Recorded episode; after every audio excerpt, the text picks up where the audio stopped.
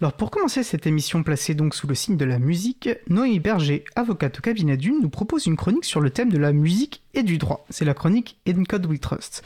Bonjour Noémie, est-ce que tu es bien avec nous? Bonjour Étienne, bonjour à toutes et à tous. Eh bien nous t'écoutons. Merci Étienne. Alors la chronique de ce jour est consacrée à la musique et au droit. Le droit de la musique en d'autres termes. Les règles applicables à la création musicale et à l'exploitation de cette création vont se retrouver dans le Code de la propriété intellectuelle. On y trouve des dispositions communes avec les autres créations et des dispositions spécifiques.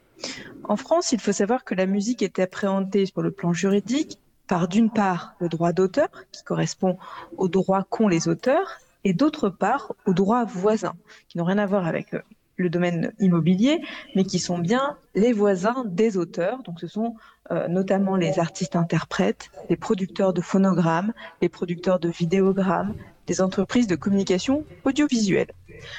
Dans le Code de la propriété intellectuelle, on ne retrouve pas le terme musique à proprement parler.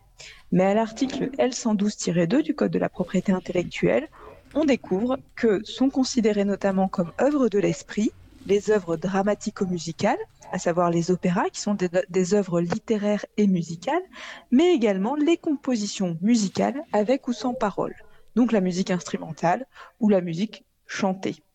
Comme pour les autres œuvres protégées, euh, je rappelle que les compositions musicales, pour bénéficier de la protection par le droit d'auteur, doivent être originales. Donc là, on a trois parties euh, d'une composition musicale qui peuvent être protégées. La mélodie, c'est-à-dire l'air, le thème, l'harmonie, d'autre part, les accords des sons, leur enchevêtrement, la combinaison des sons qui sont perçus par l'oreille, et enfin les rythmes, les mesures, les cadences peuvent aussi être protégées. Alors dans l'analyse de l'originalité, on voit toujours ressortir en place prépondérante la mélodie qui est la plus, voilà, la plus évidente à caractériser. Euh, ce sont toujours les juges hein, qui reconnaissent l'originalité d'une œuvre lorsqu'elle est euh, remise en, cause dans le cadre d'un contentieux. Hein, et je, renvoie pour ça à la chronique que nous avions préparée sur euh, l'originalité des œuvres. Et donc, il faut savoir que, eh bien, parfois, certains juges ne vont pas appliquer l'originalité de la même manière pour les compositions musicales et vont, pour déterminer si l'œuvre est originale, se, se, fonder sur l'absence d'antériorité, le critère de la nouveauté, qui normalement n'est pas appliqué en droit d'auteur, mais ici, on le retrouve souvent dans les, dans les décisions de justice qui, qui concernent la musique. Donc c'est vrai que la musique, elle est extrêmement large. Euh, on part du classique. Aujourd'hui, nous avons les, les musiques électroniques. Et, euh, et c'est un domaine, en fait, dans lequel on retrouve aussi beaucoup d'œuvres dérivées. Donc ce sont des, adaptations d'œuvres préexistantes. Leur définition juridique, elle est prévue à l'article L112-3 du Code de la propriété intellectuelle, euh, qui protège, en fait, les œuvres dérivées de la même manière que, que les œuvres préexistantes. Euh, et donc, c'est vrai que la protection par le droit d'auteur, donc je rappelle, elle permet de bénéficier de droits patrimoniaux, donc à l'auteur de pouvoir exploiter son œuvre, mais aussi de, droits moraux, donc pour protéger euh, l'œuvre. Ces droits moraux, elles sont attachées à la personne de l'auteur. À côté des, auteurs, nous avons aussi d'autres acteurs de la musique qui bénéficient, comme je disais tout à l'heure, de droits voisins, à savoir les producteurs de phonogrammes, donc qui sont définis aussi dans, dans le code de la propriété intellectuelle comme les personnes physiques ou morales qui sont à l'initiative et à la responsabilité de la première fixation d'une séquence de sons on peut aussi trouver euh, dans le droit de la musique les artistes-interprètes qui vont interpréter une œuvre musicale. Et enfin, il y a un acteur dont on entend assez souvent parler, ce sont euh, les sociétés de gestion collective. Donc elles, elles ont euh, en charge de collecter les, droits d'exploitation et de les reverser aux auteurs.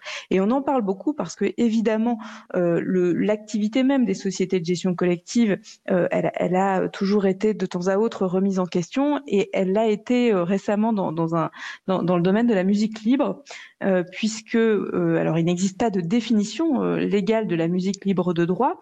On peut considérer que c'est un auteur qui va décider de d'autoriser les tiers à, à exploiter son œuvre dans les conditions d'une licence libre.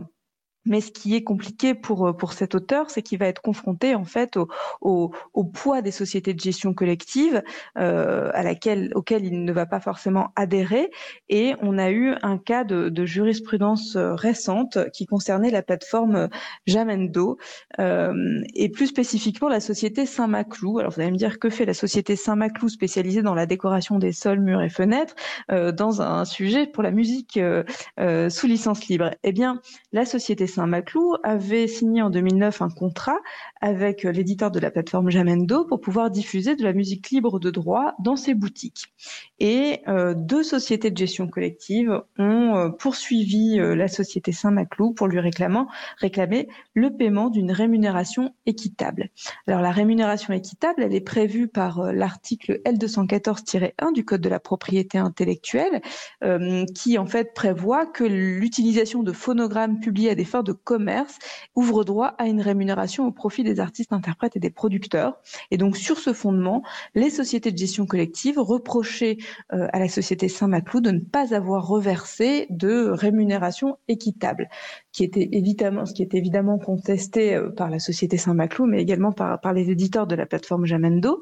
Euh, devant la cour d'appel de, de, Paris, eh bien, il a été fait droit aux, demandes des sociétés de gestion collective puisque la Cour d'appel a euh, considéré que la musique qui était diffusée dans les magasins devait être soumise à une rémunération équitable, même si euh, leurs auteurs n'étaient pas adhérents des sociétés de gestion collective.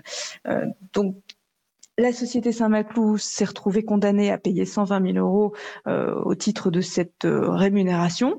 Euh, un pourvoi a été formé devant la Cour de cassation et la Cour de cassation s'est prononcée le 11 décembre 2019 et a confirmé l'arrêt de la Cour d'appel, considérant que la rémunération aurait dû être versé aux sociétés de gestion collective, euh, tout en relevant que euh, les auteurs pouvaient se rapprocher des sociétés de gestion collective pour toucher leur part de rémunération équitable, ce qui paraît en réalité vraiment euh, totalement improbable. Et c'est vrai que cet arrêt, il a été euh, beaucoup commenté et, critiqué, hein, parce que c'est vrai que euh, ben, son, son, sa motivation en fait empêcher, empêche véritablement les artistes d'émerger, de, d'exploiter de, leur musique comme comme ils le souhaitent. Et donc c'est vrai que ça reste quand même une, restriction importante à la liberté, euh, d'autant que ces sociétés de gestion collective, on leur reproche aussi de temps à autre euh, des frais de gestion, euh, une façon de, de gérer les fonds de manière un peu opaque. Et c'est vrai que voilà, cet arrêt, euh, il aurait pu être euh, rendu euh, de manière différente. Bon, on s'attendait à quelque chose de différent, ça a été confirmé malheureusement.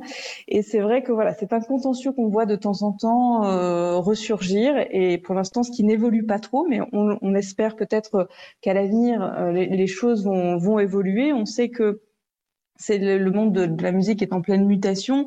Euh, on a euh, euh, les, plateformes NFT avec, je rappelle que là-dessus on avait fait une chronique sur les non-fungible tokens. on sait qu'il il y a encore, euh, il va y avoir des évolutions dans, dans, le domaine de la musique et voilà, on espère qu'un jour le, le, tournant va se faire de manière euh, peut-être plus équilibrée pour euh, pour tous ces acteurs.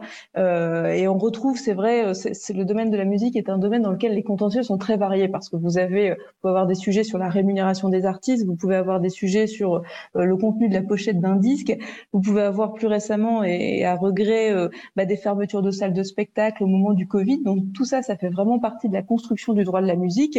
Alors, voilà, malheureusement, on peut avoir des litiges, il y a des difficultés qui, peuvent intervenir, mais bon, tout cela ne nous empêchera pas euh, de nous amuser et euh, je souhaite euh, à tout le monde eh bien, une très bonne fête de la musique. Merci beaucoup Noémie et à toi de même, un bel été, une bonne fête de la musique. Euh, bah, merci pour, son, pour ton analyse et euh, pour ces réflexions effectivement euh, très intéressantes, notamment juste avant d'échanger avec des, artistes qui justement diffusent leur musique sous licence libre. Donc un grand merci à toi Noémie, puis donc une belle fête de la musique. Merci Étienne. Et puis je vais, profiter, puisque Noémie a beaucoup parlé effectivement des sociétés de gestion, je, vais me permettre de rajouter une petite couche effectivement à la liste des qualités que Noémie leur a beaucoup citées, parce que l'April euh, euh, travaille, euh, enfin agit beaucoup au niveau donc de l'action institutionnelle, au niveau auprès des décideurs publics, des parlementaires. Et récemment, enfin il y a un an maintenant, lors d'une proposition de loi visant à réduire l'empreinte environnementale du numérique en France, qui, qui a touché un petit peu au précaré des, de ces sociétés de gestion de droits, puisqu'elles concernaient les, biens le réemploi de biens, les biens reconditionnés, et ça touchait à ce qui s'appelle la copie privée, qui est une manière pour eux de, se financer.